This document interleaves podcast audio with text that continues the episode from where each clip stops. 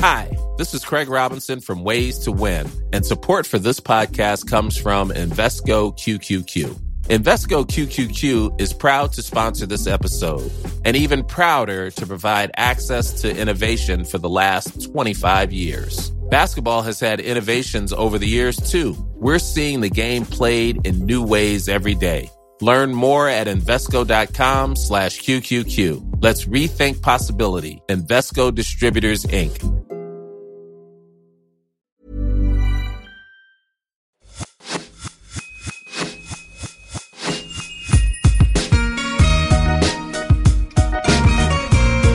Bonjour et bienvenue sur l'Aléa, le podcast qui t'aide à devenir acteur de ta vie.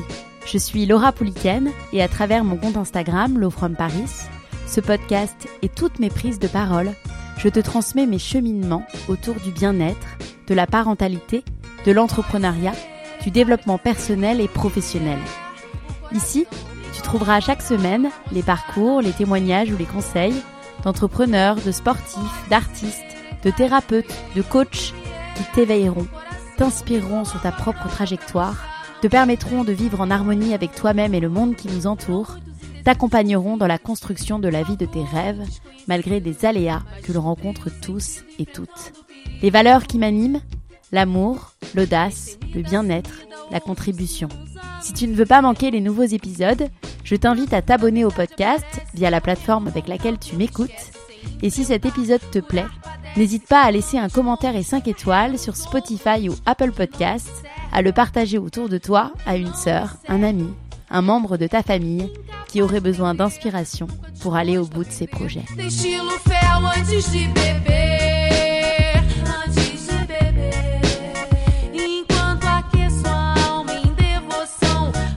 Comment fonctionne le cerveau?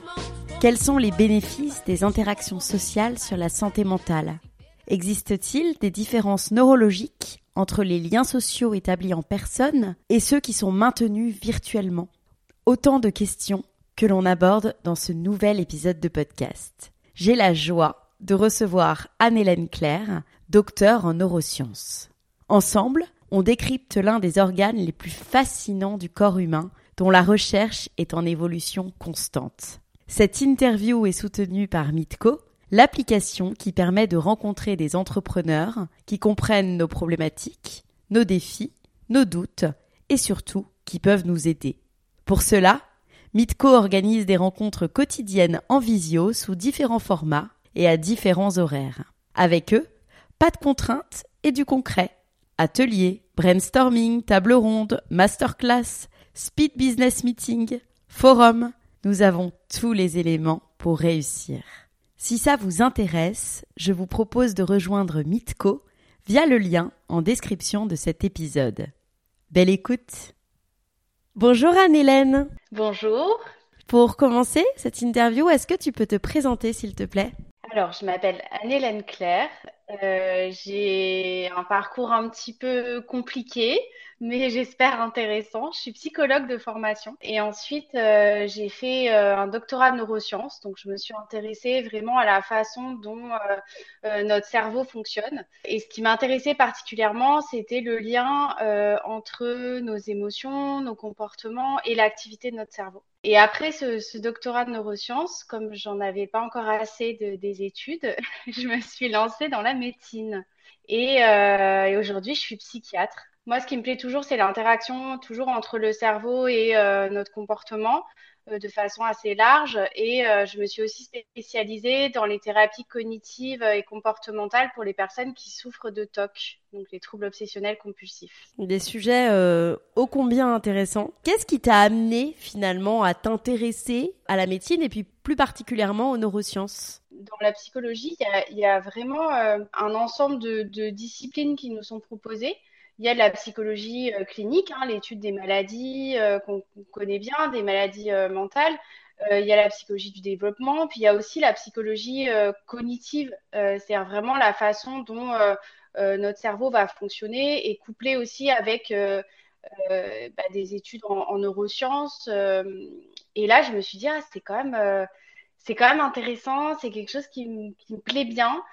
Et ensuite, bah, pendant mes, mes, stages, les stages qu'on doit faire en master, je suis allée chercher vraiment là du côté de la, enfin, plus neuro que psy. Donc j'étais en service de neurologie à la Pitié-Salpêtrière. Euh, et donc là, j'ai vraiment, euh, j'ai continué dans ce domaine-là et finalement, j'ai jamais vraiment arrêté. Qu'est-ce que tu peux nous dire finalement sur euh, le cerveau?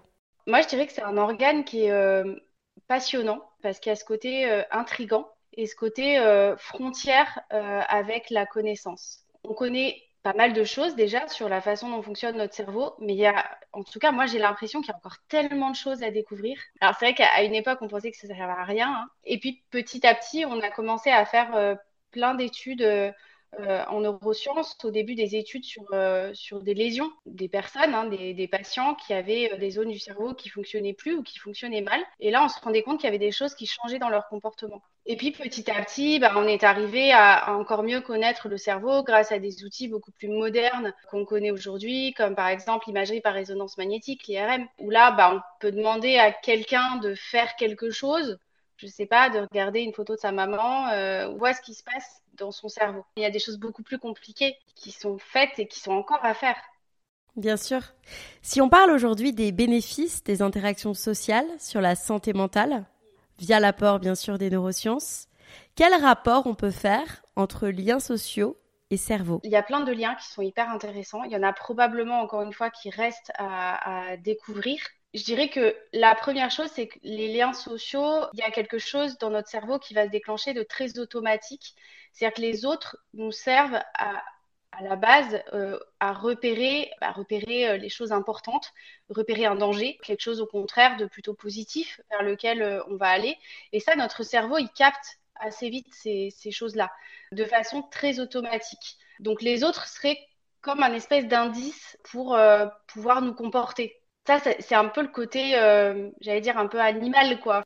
Je dirais que c'est le premier lien, en tout cas, comme ça, qui me vient, c'est le côté euh, vraiment automatique. Après, il y a euh, tout le côté perception des intentions des autres, des états d'âme des autres. Bah, ça, ça nous donne des indices sur la façon de nous comporter, sur ce qui est en train de se passer dans l'environnement dans lequel on est. Après, il y, a eu, il y a eu pas mal de recherches qui ont été faites en, en neurosciences euh, qui, euh, qui sont intéressés comme ça de façon un petit peu plus fine aux liens sociaux et à l'activité de notre cerveau. Des études qui ont été faites sur les neurones miroirs. Je ne sais pas si ça te dit quelque chose. Si. L'idée de ces, ces, neurones miroirs, c'était qu'ils réagissaient à la fois à ce que moi j'étais en train de faire et en même temps, il va réagir aussi si je vois quelqu'un en train de faire cette chose-là en face de moi c'est le même neurone qui va réagir pour ces deux choses-là. Et donc ça, ça, a donné lieu à, beaucoup de recherches en se disant, mais alors est-ce que ce serait pas finalement euh, un espèce de marqueur cérébral de, un peu de notre empathie, du fait qu'on soit capable de se mettre à la place de l'autre? Donc ça, c'est des choses un petit peu plus fines euh, en neurosciences. Après, il y a, y a aussi euh, euh, un courant, enfin un champ d'études que j'aimais bien au début de mon doctorat, que j'aime toujours bien. Mhm. Euh, c'est, euh, il y a toute une équipe euh, qui a travaillé sur les corrélats neuronaux de, de l'amour qui avait montré qu'en fait, il y avait des zones dans notre cerveau qui s'activaient de façon spécifique quand on voyait la photo de la personne qu'on aimait d'amour et qui n'étaient pas les mêmes que celles qui étaient activées pour une personne qu'on aimait bien ça explique pas tout, hein, mais, euh, mais ça donne envie d'aller plus loin. Je crois qu'il y, a eu des études aussi sur euh, tout, ces, tout, ce qui était euh, le, les liens entre l'activité cérébrale et le sentiment d'être exclu. Ce sentiment d'exclusion qui peut être très fort, hein, qui peut être très douloureux en fait. Quand on est face à ça, bah, ça va activer des, des zones dans notre cerveau qui sont des zones impliquées dans des fonctions assez cognitives, donc plutôt de réflexion, de haut niveau et en même temps aussi émotionnelles. Bien sûr, très bien. Est-ce qu'on peut vivre sans lien? J'ai envie de dire euh, probablement non. Parce que le lien, c'est vraiment quelque chose de fondamental dès qu'on est tout bébé. C'est quelque chose qui... Euh, on a beaucoup parlé de l'attachement, qui, est une forme de lien hein, finalement. Hein.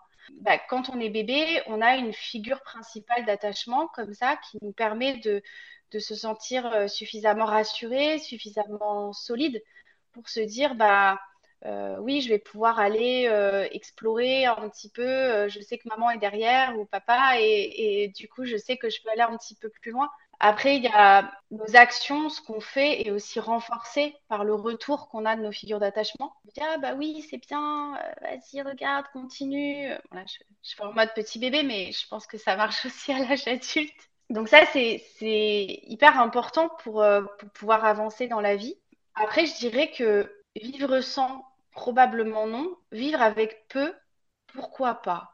Parce que je pense qu'on a tous notre euh, dose idéale de lien. Et, d'ailleurs, ça, se voit. Il y a des gens qui vont dire bah, Moi, je suis plutôt solitaire, euh, je préfère euh, rester chez moi. Et finalement, ça me fait du bien et c'est ce qui me permet de me ressourcer.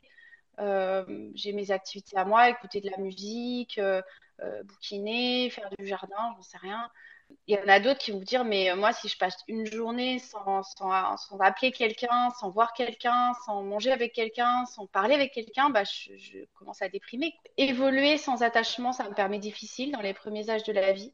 Après, une fois qu'on est adulte, il faut que chacun trouve sa dose. Il y, a, des études, j'imagine, qui ont dû sortir sur le, et c'est connu, enfin, on en parle beaucoup, sur le bienfait des interactions sociales sur le cerveau et la santé mentale. Est-ce que tu peux nous dire ces bienfaits et ce que tu sais, en fait, finalement, sur le sujet? Alors, oui, il y a certainement plein d'études qui sont sorties. Je ne les connais pas toutes, mais en gros, euh, comme ça, mon idée, ce serait de dire que notre cerveau, il a besoin de stimulation la stimulation euh, sociale, elle est très riche, elle est très variée. C'est, il y a un côté cognitif parce qu'on va discuter, on va parler, on va, on va réfléchir, on va, voilà, peut-être faire, faire des, justement, faire des liens dans sa tête. Donc vraiment tout le côté cognitif. On va aussi être capable de, de garder une attention euh, quand on a une discussion avec quelqu'un, euh, de mémoriser des choses. Et puis, il y a aussi tout le côté euh, émotionnel qui est hyper important, soit positif ou négatif. Hein. Le côté positif, euh, je dirais, c'est voilà, ça fait plaisir d'avoir des discussions sympas, ça fait, ça sécrète plein d'endorphines, d'avoir des câlins tout mignons, d'avoir des mots gentils, nous faire rigoler. L'humour, c'est aussi hyper important parce que ça vient stimuler justement notre cerveau. Je sais qu'il y a des études qui ont été faites qui ont montré que ces interactions sociales, quand elles étaient positives, ça stimulait particulièrement toutes les zones euh, dans notre cerveau qui sont liées à la récompense, qui sont bien liées à souvent une activité euh, qu'on appelle dopaminergique, c'est-à-dire la dopamine, c'est un petit neurotransmetteur qui permet à deux neurones de communiquer entre eux. Et cette dopamine, elle, est très impliquée euh, dans la notion de récompense. Et donc, en gros, c'est comme si quand on avait des interactions positives, et eh ben, on envoyait plein de récompenses dans notre cerveau et, notre cerveau, il, adore ça. Il adore ça. Donc, ça le stimule. Donc, euh, quand il est stimulé comme ça, bah, ça favorise euh, les connexions entre, entre les neurones. Ça favorise qu'on a parfois la création de nouveaux neurones ou de nouveaux ponts entre, entre un neurone A et un neurone B, ce qu'on appelle la neurogenèse. Euh, et cette neurogenèse, elle, est hyper importante à stimuler parce que euh, bah, c'est aussi euh, ce qui évite de nous faire perdre parfois nos capacités cognitives quand on vieillit. Il faut entraîner votre cerveau, il faut stimuler votre cerveau. Et les liens sociaux, les liens avec les autres, quand ils sont positifs, c'est une excellente façon de les stimuler. Ça, c'est une première chose. La deuxième qui me vient aussi, c'est de dire que finalement, quand on est avec les autres, quelque part, ça nous force un petit peu plus à être dans l'instant présent. Et ça, je trouve que c'est assez intéressant aujourd'hui, finalement, avec le téléphone, euh, avec euh, l'ordi, avec euh, tous ces trucs connectés. Bah, en fait, on n'est plus trop dans l'instant présent. On sature notre, notre cerveau de, stimulation sans vraiment y attacher une importance et sans vraiment être focalisé sur une chose en particulier. Voilà, et, ça, ça permet de se refocaliser sur le moment présent. Donc oui, je trouve que c'est aussi euh, intéressant. Là, j'ai parlé que du côté positif, mais il y a aussi parfois le côté un peu négatif. C'est quelque part se, euh, confronter à l'autre, se, se heurter aux autres et parfois aussi à des émotions désagréables. Et ça, c'est aussi quelque part, euh, bah, ça stimule aussi notre cerveau. Peut-être que si on arrive à trouver des, des stratégies pour se sortir de ces, de ces situations-là, à force de, de, les répéter et à force de savoir qu'on est capable de s'en sortir, ça peut créer aussi comme ça des, automatismes, des, compétences pour faire face euh, à ce qui est négatif. Est-ce qu'il y a des activités finalement euh, sociales spécifiques qui sont particulièrement bénéfiques pour la santé mentale? Privilégier les interactions positives, ça, ça, paraît, euh, ça paraît évident. Euh, privilégier les interactions bah avec des, amis ou des membres de notre famille ou des, euh, euh, des pères, des, des, personnes qui nous font du bien. Je pense que ça, c'est important. à la fois qui nous font du bien et ça peut être aussi parfois ou alors où nous, on leur fait du bien parfois s'occuper des enfants ou euh, euh, je sais pas aller euh, aller euh, passer une heure dans une asso aller apprendre à des gens à parler le français bah, ça ça fait du bien aussi quelque part. Donc privilégier ces choses là ça c'est déjà une première chose. La deuxième chose c'est que je dirais que c'est important de le faire de façon régulière. Si on le fait comme ça une fois de temps en temps je suis pas sûre que, ça marche vraiment bien. Moi, c'est ce que je conseille à mes patients qui sont un petit peu déprimés ou euh, un peu anxieux, c'est vraiment d'aller euh, se nourrir comme ça de, des, liens, euh, des activités sociales régulièrement, tous les jours. Moi, je leur dis à peu près 30 minutes par jour. C'est pas beaucoup 30 minutes. Mais voilà, faire comme ça une activité avec quelqu'un qui nous plaît, qui nous fait plaisir, euh, et ça, oui, euh, c'est des choses à privilégier de façon régulière. Est-ce qu'il y a des différences neurologiques entre les liens sociaux établis en personne et ceux qui sont maintenus virtuellement? Oui, en fait, le cerveau, il, distingue les choses de façon assez finement. Donc, il doit bien faire la différence entre ce qui est euh, réel et ce qui est virtuel. Et ça, on le voit, par exemple, puisque on utilise en neurosciences la réalité virtuelle par exemple, pour traiter les phobies. Euh, si vous avez euh, peur euh, de l'avion, la thérapie qui serait efficace, ce serait de vous dire, bah, écoutez, madame, il va falloir prendre l'avion de façon régulière pour vous habituer et vous désensibiliser à cette peur-là. Et là, vous allez me dire, oui, mais voilà, moi, le trajet de chez moi au travail, je fais plutôt en métro. Normal. Du coup, là, il y a eu des, simulateurs qui se sont créés pour, euh, pour vous permettre de vous désensibiliser à, vos phobies, phobie de l'avion. On voit que ça marche. C'est-à-dire que le cerveau interprète ça comme une pseudo-réalité. C'est angoissant, mais par contre, c'est pas aussi angoissant et c'est pas autant la catastrophe que quand vous êtes vraiment dans l'avion. Et ça, quelque part, euh, alors on le voit sur le comportement, probablement qu'il doit y avoir des liens euh, neurologiques mais ça, malheureusement, je ne suis pas sûre qu'on ait une façon, euh, en tout cas aujourd'hui, de le vérifier. Parce que ça voudrait dire qu'il faudrait à la fois être dans l'avion et dans l'IRM, ce qui paraît compliqué. Finalement, toutes les expériences qu'on fait pour, euh, pour voir l'activité cérébrale, elles sont faites dans des IRM ou dans, en tout cas à l'hôpital, euh, voilà, dans, un, dans, une machine, quoi. et ce qu'on nous montre, c'est des photos ou des sons, ou des, on nous demande de faire des gestes. Donc finalement, cette réponse-là, on ne l'a pas vraiment, mais en tout cas, on la suppose euh, très fortement. Comment la neuroscience envisage le lien entre la solitude et les problèmes de santé mentale tels que la dépression et l'anxiété? Je dirais pour deux raisons. La première, c'est surtout dans la dépression, parce que euh, le fait de s'isoler, c'est un symptôme de la dépression. Euh, et en même temps, le fait d'être isolé peut conduire à la dépression. Donc on a, vraiment un lien qui va dans, les deux sens. Et donc c'est vrai qu'on a vu que euh, cet isolement social, cette exclusion, elle pouvait avoir vraiment des liens au niveau de l'activité de notre cerveau qui soient euh, presque, qui ont été pas mal comparés d'ailleurs à la douleur physique qu'on pouvait ressentir. Comme une espèce de douleur morale qui serait, euh, qui aurait des corrélats neuronaux similaires, en tout cas proches, de la douleur physique qu'on peut ressentir.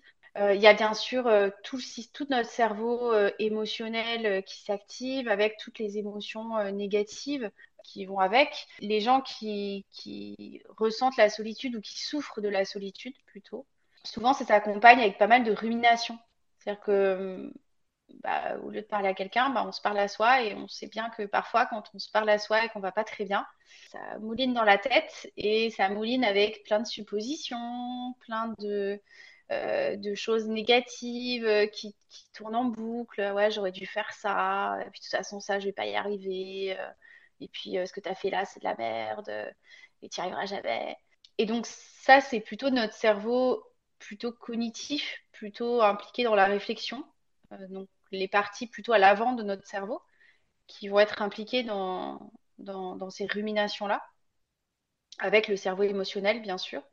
Donc ça, ça a été assez étudié. On a aussi pas mal étudié le lien entre cette solitude euh, handicapante subie et euh, le risque suicidaire. Ça, on a vu qu'il y avait plus de risques de se suicider comme ça quand on, bah, quand on souffrait, mais ça va aussi avec la dépression. Hein. Et puis après, euh, je pense qu'il y a, aussi un lien entre liens sociaux, santé mentale et cerveau qui a été très très étudié. C'est euh, tout ce qui est lié à, la phobie sociale, l'anxiété sociale.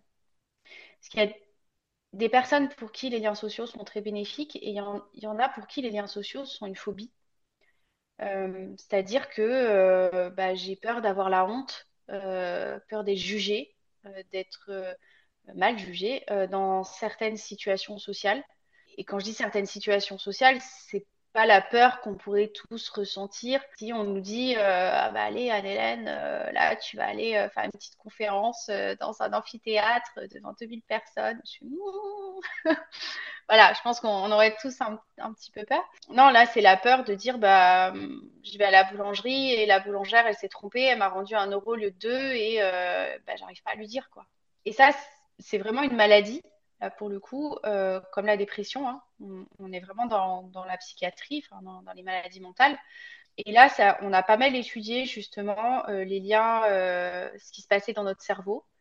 On voit des, activités qui sont aussi en partie partagées avec la dépression et l'anxiété, avec bah, les zones de la peur qui s'activent, notre système limbique, notre amygdale dans le cerveau, qui vraiment s'active en mode warning, danger, sort de là.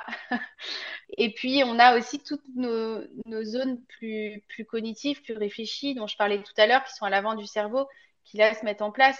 Et ça, c'est, euh, ça se traduit dans notre comportement par euh, ah, mais si ça se trouve, tu vas te mettre à rougir, tout le monde va le voir, et puis tu vas bégayer, et puis peut-être tu vas tomber sur scène, ça va être la honte. Comme ça, c'est les, liens qui me viennent. Il y en a aussi probablement d'autres. Tu fais vraiment une différence entre euh, la solitude euh, volontaire et la solitude subie par rapport à son impact sur le cerveau. Oui, oui, parce que dans, la solitude volontaire, il y a, un côté, euh, probablement pour le cerveau, récompense. C'est-à-dire c'est volontaire, c'est moi qui l'ai décidé parce que ça me fait du bien, parce que j'ai envie, et donc c'est motivé. Et ça, le cerveau, il aime bien tout ce qui est lié à la récompense, euh, c'est chouette. Par contre, quand c'est solitude subie, là, il y a, y, a, y a, un côté, euh, enfin, dans le côté subi, il y a un côté pour moi un peu douloureux. Et là, on est plutôt dans, euh, bah, pour moi, un terrain qui fait plutôt le lit de la dépression et, de l'anxiété, même si ça ne devient pas une maladie. Ça peut, voilà, entraîner des émotions comme ça désagréables et, ça, les émotions désagréables, oui, ça produit une activité cérébrale qui est différente et il ne faut pas que ça se maintienne trop longtemps. En quoi la reconnaissance sociale et le sentiment d'appartenance à un groupe peuvent-ils contribuer à la construction d'une identité personnelle plus positive? C'est assez important la reconnaissance sociale parce que finalement c'est comme si on se sentait euh, voilà légitime dans l'environnement dans lequel on est.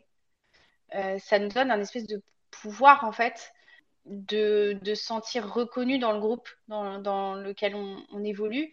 Et euh, bah ça, j'allais dire, pour moi, je le vois un petit peu comme le petit enfant qui se sent sécurisé par sa maman qui est derrière ou son papa.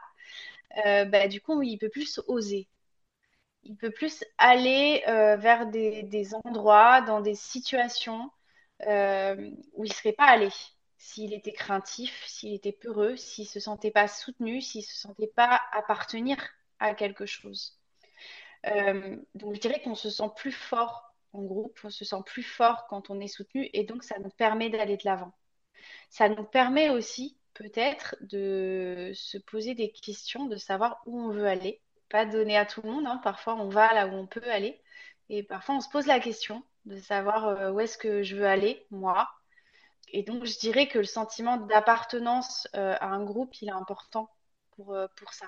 Quel que soit le groupe, hein. ça peut être trouver des, gens qui sont passionnés par le même boulot que vous, trouver des gens qui aiment s'habiller en, euh, je sais pas, en look bizarre. Euh, parfois, on en voit hein, des gens qui sont plusieurs en look bizarre dans la rue. ben ouais, mais eux, ils sont bien, ils sont dans leur groupe. Et ça, ça leur permet d'oser faire des choses. Donc ça, je pense que c'est important. Après, euh, l'importance que ça a sur, sur notre cerveau, je dirais que c'est pareil, on reste dans la, dans la récompense, dans la valorisation, dans le sentiment positif, dans, dans l'épanouissement à la fois de nos cerveaux et personnel. Et ma dernière question, quel conseil tu donnerais à ceux qui ont du mal à entrer justement en lien avec les autres et que tu peux donner, j'imagine, à tes patients? Bah, En fait, ce que j'essaye de faire euh, dans un premier temps, c'est d'essayer de comprendre ce que c'est exactement euh, difficulté à entrer en lien avec les autres. Est-ce que quelle est l'émotion qui se cache derrière j'ai du mal à?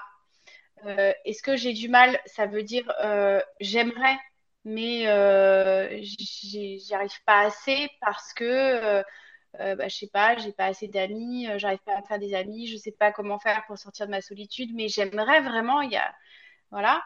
Ou est-ce que c'est bah, finalement je suis noyée dans mon travail et j'ai du mal à, ouvrir un peu mes, mes, œillères et je vois qu'une seule chose et voilà ou est-ce que c'est ça m'angoisse aussi, hein, comme on l'a vu euh, tout à l'heure pour la phobie sociale, le lien avec les autres, ça, ça m'angoisse. Ça peut être de la peur aussi. Euh, on m'a tellement fait du mal euh, que j'ai peur d'aller vers les autres. Donc, je dirais que la, la première étape, c'est d'essayer de se questionner sur quelle est l'émotion que ça génère chez moi, cette difficulté. j'ai des difficultés à entrer en lien avec les autres. Qu'est-ce que je ressens par rapport à ça? Qu'est-ce que mon cerveau aussi se dit, peut-être? Qu'est-ce qu'il y a comme pensée qui est associée à ça? Ah, bah, ça va être nul, euh, ou euh, Ah, bah, tu vas voir, euh, tu vas taper la honte, Ah, bah, de toute façon, ça sert à rien, il n'y a que le boulot dans la vie. Enfin, voilà. Qu'est-ce que le cerveau vous dit par rapport à ça? Et, bah, d'essayer de, prendre un petit peu de recul avec ce phénomène-là et de dire, mais est-ce que c'est en accord avec mes valeurs, avec ce que j'ai envie, avec euh, ce qui est important pour moi?